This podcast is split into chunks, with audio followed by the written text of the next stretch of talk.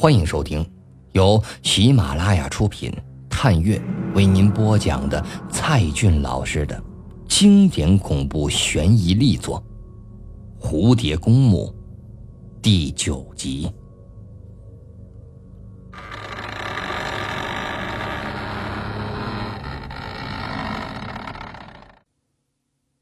正好这路公交车开了过来，他们收起伞，一起上车，找了两个并排的位置，一起坐下。尚小蝶坐在靠窗的一侧，呆呆的低着头好一会儿，忽然轻声说道：“那那个，谢谢你啊，啊，不用谢，正好同路嘛。”他小心的问了一句：“嗯。”双双，怎么没和你一起走呢？哦，那个他爸爸晚上开车来接他，所以我没必要一直等到晚上啊，是吧？雨越下越大，雨点洒在了车窗上，犹如泪水般流下来。外面的街道渐渐模糊，行人和车辆都成了幻影，只有坐在他身边的男生。是真实的。小蝶回头看着他的眼睛，冰冷而又遥不可及，对所有的女生都有极大的杀伤力。怪不得双双那么喜欢他，就连校花田巧儿都要为他吃醋。那尚小蝶呢？他又把头转向了车窗，玻璃上映出了他的脸庞。他无地自容的低下了头。你怎么了？是谁欺负你了吗？他摇着头，并不回答。车子又开过了好几站，小蝶这才想起来，说道：“那个，下一站我就到了。”哦，你家是哪个小区的？星月村。庄秋水惊讶的说道。哇太巧了吧！我过去也住在星月村二十八号三零一室。啊，我我快到了。他站起来，准备要下车了。哎，你给我留个电话号码吧。啊！庄秋水的这句话让他心跳得更加厉害了，但是也由不得他考虑，随口就把手机号念了出来。然后他拉着扶手走向了车门。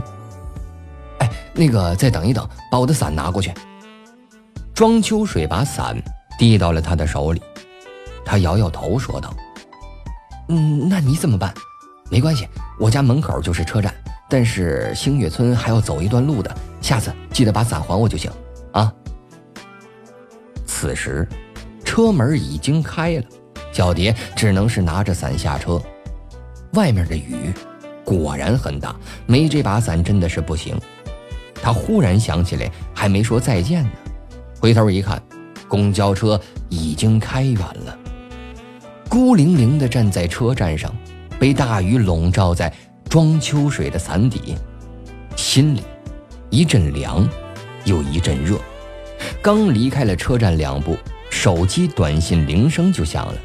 他打开手机一看，是条陌生的号码：“我是庄秋水。”我想告诉你一下，星月区小区里会积水，回家小心些。几十分钟以前，这台手机带给他难以言说的痛苦，但眼前这条短信又让他心底稍稍的温暖了几分。存下了庄秋水的号码，他撑着伞走到了星月村的门口。小区里果然有很多的积水，这里开始十年前。就已经是这样了，每逢大雨就会水漫金山，只能从旁边高处走过。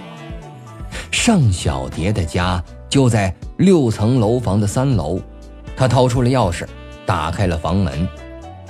爸爸终于回家了，他是个高大魁梧的男人，脸色却很是疲惫憔悴，看来今天又在银行加班了。下午。尚小蝶又给白露打过电话，但对方的电话又关机了。小蝶煮好了两人份的面条，爸爸一进门就狼吞虎咽，等到他快要吃完的时候，小蝶碗里的面却几乎还没动过。爸爸板起了严厉的面孔：“哎，怎么不吃啊？是不是又要减肥了啊？”“嗯，没有，没有。”小蝶又象征性的吃了几口。怎么回事？看起来闷闷不乐的，啊，你这个小姑娘怎么有事儿都不和爸爸说了呀？啊！爸爸把面条吃完了，抽起了一根烟。你大了，我管不了你了，但有一件事我得问你，你的信用卡用过了吗？啊！小蝶就像是受训的学生一样，低着头。啊，这星期用过一次。爸爸就是这样的人，整天都扑在工作上面，回到家也想着信用卡，连女儿的英文名字也叫做 Wall 了。但他毕竟是个父亲，看着女儿低头吃着面条，不禁长叹了一声：“哎，要是你妈妈在就好了，她一定会教你烧几个好菜。”听到“妈妈”这两个字儿，小蝶的眼皮。跳了几下，他神经质的站起来，放下面条，跑回了自己的房间。他几乎是扑到了写字台上，颤抖着拿起粉红色的相框，里面镶嵌着一张黑白的照片。照片里是个年轻女郎的头像，她有着浓密的黑发，一双明亮的杏仁眼睛，英气逼人的眉毛，挺拔的鼻梁。干净白皙的脸庞，毫无疑问，这是个绝代佳人，美丽仅仅通过照片就能震慑所有人。黑白相片使她的双眼特别有神，乌黑的眸子好像随时都会说话，命令天下的男子为她顶礼膜拜。总而言之，她不像是凡间的女子，像是来自另一个时代。三千年前某个遥远的国度，亦或是银河系外的某个星球。没错，她就是尚小蝶的妈妈。尚小蝶轻抚着相框，期望着这样能代替妈妈的脸。但妈妈永远都不会再回来了。其实，她也只是通过照片才认识了妈妈。她从未真正的见过妈妈一面，她一直以为这是她生命中最大的不幸。强忍着没有让眼泪再次滑落，今天的泪水已经流得够多的了，不可以在妈妈面前再流眼泪。深呼吸了几下，终于控制住了情绪，继续看那粉红色相框里的妈妈。那时。她多么美呀！可为什么？为什么她的女儿却一点都不漂亮？如果把妈妈的照片拿给同学们看，大概没有一个人会相信他们是母女吧。尽管漂亮妈妈的女儿通常会比母亲逊色，可尚小蝶和妈妈的差距也太大了。许多女孩会继承爸爸的相貌。但小蝶爸爸年轻时也是仪表堂堂，现在的他，更看不出爸爸的影子。他唯一继承妈妈基因的就是眼睛。爸爸常说，看到小蝶的眼睛，就会想起刚认识他妈妈的时候。尚小蝶摘下了眼镜，照了照小镜子，果然和妈妈的眼睛很像，尤其是那淡淡忧郁的味道。他躺倒在了床上，再也不去想妈妈和他容貌的关系了。十几平米的闺房陪伴了他多年，连同写字台上妈妈的照片。那张照片有一种神秘的感觉，就好像妈妈一直在他身边似的，藏在某个隐蔽的角落里看着他，似乎相框里藏着一双真正的眼睛。他的一举一动都在妈妈的眼里，包括他的悲伤、他的恐惧、他的眼泪。妈妈会保护他吧？窗外阴雨缠绵，躺了有十几分钟，忽然想起来包里还有些东西。尚小蝶打开了重重的书包，把来自幽灵小溪的笔记本拿了出来，还像在寝室里那样，盘坐的双膝间放着那本笔记，一盏孤灯照着流畅的字迹。孟冰雨的笔记有生物专业课的，也有政治和英语课，笔记做的相当认真，几乎把老师说的每个细节都记了下来。看得出，孟冰雨是个很细心的人。小蝶翻到了红色毛笔字的“蝴蝶公墓”那一页，后面有一些孟冰雨的个人随笔，夹杂在课堂笔记的中间，有时只记录几句话或者抄一句歌词什么的，有几页甚至是随手涂鸦，大概是在上课无聊时的消遣。其中一页画着一个女孩的头像，画风有美少女动漫的味道，长长的头发，大大的眼睛，嘴角略带忧郁。底下写着一行字：“何娜，我最好的朋友。”原来画的是何娜的遗像。翻到下一页。就看到了十几行圆珠笔小字。为什么？为什么让我一个人活着？何娜的遗体今天就要火化了，我不敢去再看她最后一眼，怕自己见到她最悲惨的形象。还是，还是让她美丽的脸留在我心中吧。我的伤差不多全好了。但心里的伤，谁又能包扎？谁又能为我医治？我强迫自己克服恐惧，反复的观看着当晚车里拍的 DV，一遍一遍的放慢镜头，去找线索。每晚，我都会梦到夜里飞驰的越野车，梦到那个叫黄泉九路的路牌，梦到路边拦车的少女。梦到蝴蝶公墓这四个字，这四个字是咒语，是他，是他害死了何娜。蝴蝶公墓究竟是个什么地方？下一页又是专业课的笔记，看来孟冰雨很快就回到学校上课了。他战战兢兢地继续翻下去。在隔了几页的课堂笔记后，又看到了孟冰雨那密密麻麻的文字。今天，我去寻找蝴蝶公墓，我像是侦探一样重返犯罪现场调查蛛丝马迹。回到了一周前的出事地——青尾三路。在艳阳高照的中午，我坐着公交车，既可以驱赶鬼气，也避免了迷路。这里。距离市区并不远，到 S 大只有半小时的车程。现在看看，也没什么稀奇。四车道的马路，一边是在建的住宅区，另一边是片废墟大楼，更远处是几幢高层建筑。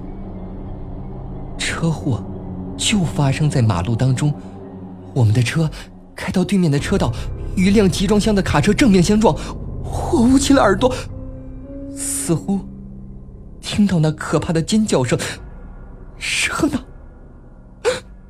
是何娜在生命中最后的呐喊。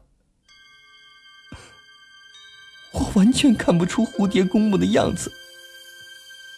也许白衣女子是从蝴蝶公墓出来后，又跑了很长一段路，才来到这里拦车的吗？或者？蝴蝶公墓并不在这附近，只是他凑巧遇到了什么事，独自落在了这个地方。那晚，我们看见了一个奇怪的路牌，上面写着“黄泉九路”四个字。当时我就觉得非常奇怪，怎么会有这种路名呢？我又在附近转了好几圈，看到经纬一路和经纬二路，但始终都没有黄泉路的迹象。难道这里的白天和晚上是是两个世界吗？看到这儿，小蝶浑身都起了鸡皮疙瘩，心里忽然有种奇怪的感觉，有什么声音在呼唤他。他走到窗前，徘徊几步，便拿起了手机，拨通了白露的号码。这回，白露没有关机，铃声响了几十秒钟后，突然响起了一个站立的女声：“喂。”老天保佑，他终于接电话了。看来小蝶真的是感应到了。白洛，我我我是小蝶，你到底在哪儿？他激动的有些不知所措，就连口齿都不清了。对方停顿了片刻，突然冷冷的说道：“我在幽灵小溪。”天哪，你在那儿干什么？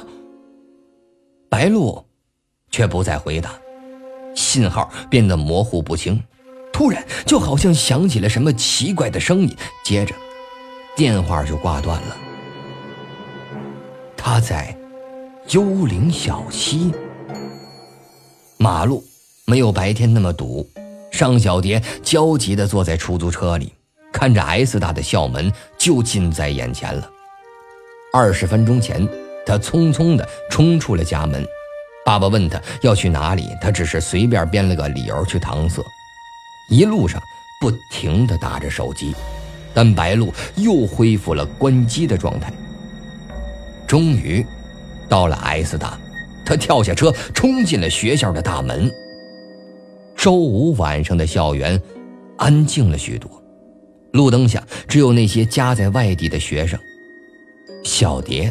低着头跑过了寂静的通道，偶尔惊动了密林深处的恋人，一直穿过他们的女生寝室楼，穿过沉睡中的花圃，直到学校最偏僻的角落——幽灵小溪。半个小时前，白露还在这里，不知道此刻她到了哪里去了。还好，今晚。月光皎洁，绿色的河水竟然也是波光粼粼，夹竹桃花依旧吐露着芬芳。他看到了那个人影，几乎是半跪在河边的荒草地上。白露，他高声叫了一下，已然冲到了那人跟前，但那个人影却毫无反应，好像只是个钉在地上的雕塑。尚小蝶也蹲在了那人面前，月光下，白衣引人注目，长长的黑发掩藏着他的脸，他跟前有一把小铁铲，脚下的泥土已被挖开，有个铅笔盒正放在土坑里。天哪，他居然想要把这个铅笔盒埋下去！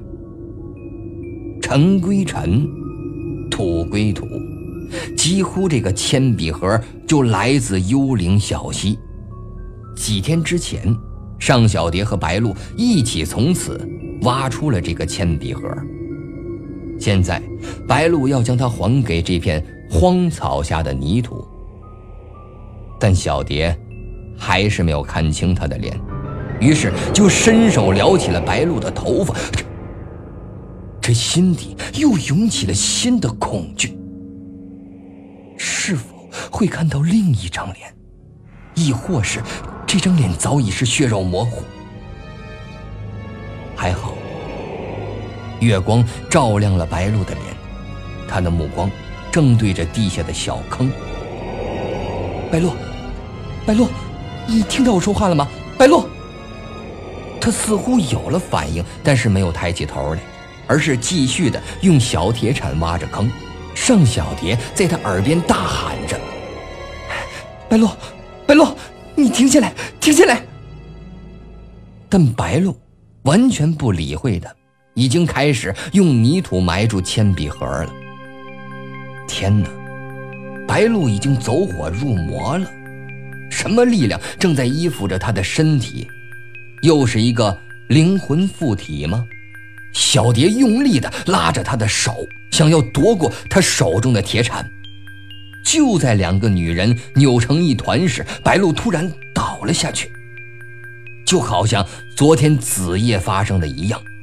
白露浑身颤抖着痉挛起来，月光下那脸色苍白的如同是死人。今天的节目就播讲到这里，感谢您收听由探月为您播讲的《蝴蝶公墓》。想要收听更多精彩小说，您可以下载喜马拉雅手机 APP，关注探月。